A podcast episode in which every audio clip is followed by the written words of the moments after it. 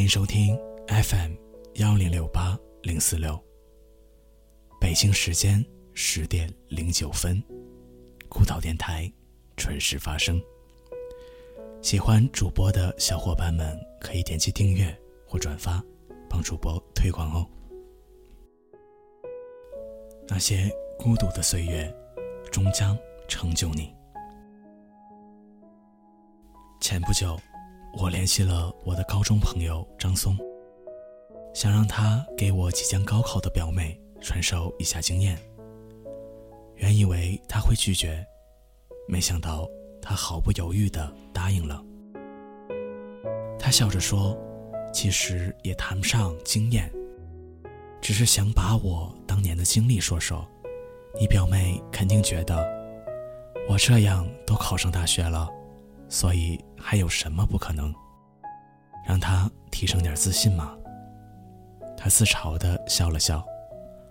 如今，他在学生会担任部长，人缘不错，有个漂亮的女朋友，早已不是当年那个被孤立的男生了。当年，张松中考成绩离省重点高中差一分，他爸花了八千块钱买进学校。高一年级，一千四百个学生，他是第一千四百名。他爸通过关系把他塞进重点班。进入高中后，爱玩的天性并没有改变，上课不听，偶尔会拿着他哥的身份证逃去网吧上网。就这样过了一个月，学校举行的第一次月考，他考了班级倒数第一。年级一千三百多名，他高兴地请班上同学吃雪糕，理由是他竟然不是年级倒数第一名。班上四十个同学，接受他买的雪糕的只有十个同学，其他同学都以学习忙没空拒绝了他的热情，他也不恼。其实张松除了成绩不好，人挺好的，大方幽默。但是班上的同学并不太喜欢他，觉得他是走关系才来重点班的。张松在班上几乎没有什么朋友，别人讨论数学题时，他在看小说；别人奋笔疾书的时候，他在睡觉。他想融入他们，却没法融入。班上男生多多少少有些自傲。曾有朋友提醒过他。让他别这么懒散，他点头答应，却改变不了，依旧懒散，依旧我行我素。他不讨喜，朋友还是有几个。班上男生去打球，偶尔还是会叫上他。如果没有和同桌的那次矛盾，我想就不会有后来的张松了。矛盾的产生也是因为打篮球。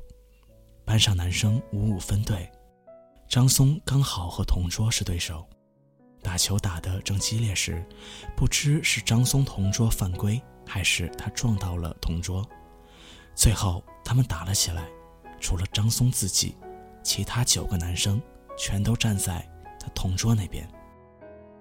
一比九，张松脸上挂了彩，老师来了才把他们拉开，不等班主任说什么。张松就跑了，门卫都没有拦住他。那时我们才十六岁，正值青春年少、自尊心强烈的年纪。班主任怕张松想不开，赶紧打电话给张松他爸。那次张松缺了一个星期的课，打人的男生每人写了一封三千字的检讨。张松回学校后。他把座位搬到最后一排，一个人坐，一个人去吃饭，一个人在座位上学习。班上同学都当作没有发生那件事，他们没有再去挑衅张松。比挑衅更伤人的是，把张松当成了透明人。其实有句话说的很好，总会有一些事情会伤害到你，而那些事情，往往。会让你迅速成长。张松的改变就是从那时开始的。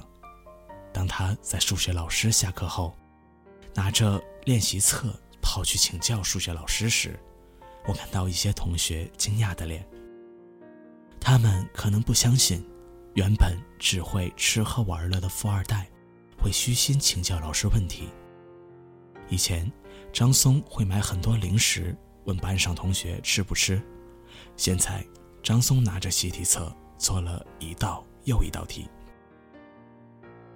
他在班上当着小透明的角色，坐在最后一排，用着最傻却最有用的方法，刷了一道又一道题。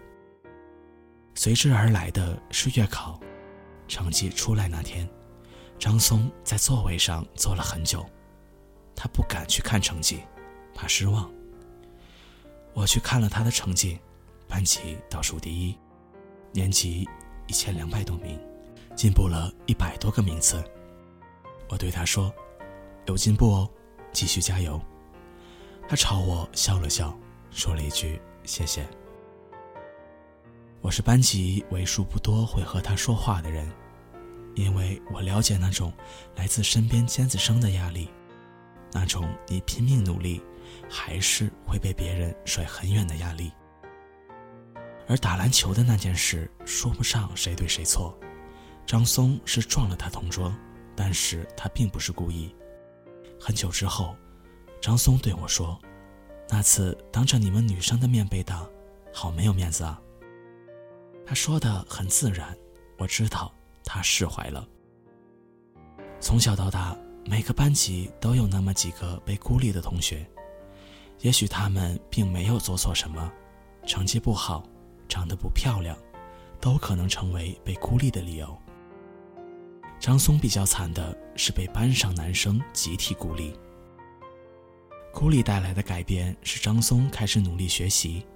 后来张松告诉我，他没有朋友，没人喜欢和他说话，他心里难受，只能用学习来分散注意力，让自己不那么孤单。我曾看过一篇文章，在那一刻，你瞬间长大。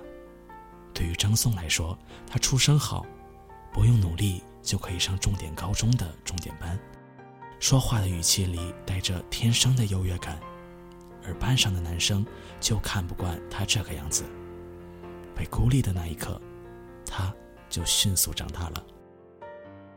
张松说，他被孤立后有反省过自己，比如他的为人、他的行为、他的说话方式，他一点一点的进步。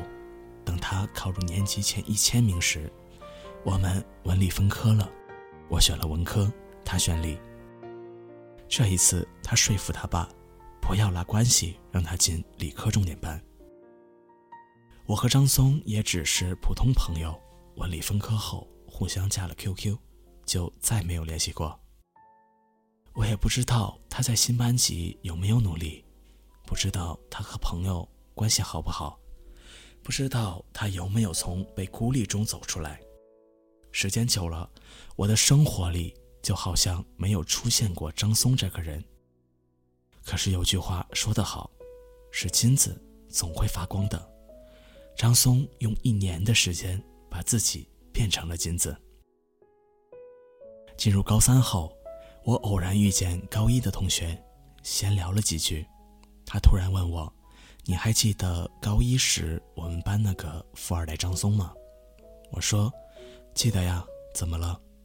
他用不敢相信的语气说：“上次月考，张松考了年级第九。”我笑了笑说：“不奇怪呀，后来他一直很努力，不是吗？”一个人本来就聪明，只要肯努力，多多少少会有收获。张松就像一匹黑马，杀出重围，向那些瞧不起他的人证明了自己。我去学校光荣榜看了看，理科年级第九，他终于通过自己的努力，重新进入了重点班。偶然有次看到张松和班上同学一起在篮球场上打篮球的时候，我知道张松已经与过去的自己握手言和。他的名次一直保持在年级前十，考个重点大学完全没有问题。听同学说，现在的张松不再独来独往了，他有了能够称兄道弟的朋友。高考成绩出来后，他考上了北京航空航天大学。小刊曾有一篇文章是关于学渣如何逆袭的，张松是这篇文章的男主角，他成为了无数学弟学妹的偶像。知道他改变的真正原因的人不多。我和张松成为好朋友后，他说：“原来有一天我也会成为正能量的代表。”读大学后的张松，大方开朗、积极向上，参加学校的各种活动，成为学生会部长，有很多漂亮姑娘喜欢他。没有人看得出他被孤立过。他常说：“做人嘛，知耻而后勇，心态要好。”人总会长大，总会变得成熟，内心也会变得越来越强大。在你不知道如何前进时，能把糟糕的事情变为动力，就很好呀。也许你现在仍然是一个人下班，一个人乘地铁，一个人上楼，一个人吃饭，一个人睡觉，一个人发呆。然而，你却能一个人下班，一个人乘地铁，一个人上楼。一个人吃饭，一个人睡觉，一个人发呆。很多人离开另外一个人就没有自己，而你却一个人度过了所有。你的孤独虽败犹荣。曾在刘同的书里看到这段话，很自然地想到了张松。在他的高中时代，有一大半的时间是一个人，他孤独过，也懂孤独的真正滋味。张松说：“那段日子是他最委屈、最难熬的日子。无数个独来独往的白天，无数个刷题的夜晚，他告诉自己不能停，要争一口气。是啊，青春年少的我们，谁能忍受没有朋友的孤单和融入不了集体的失落感？但是，张松熬过来了。高考成绩出来的那天，我看到了他的动态。”他说：“当你觉得难过，觉得被世界抛弃了的时候，你再坚持一下下，再努力一点点，就努力那么一点点就好了，因为另一扇大门就在前面。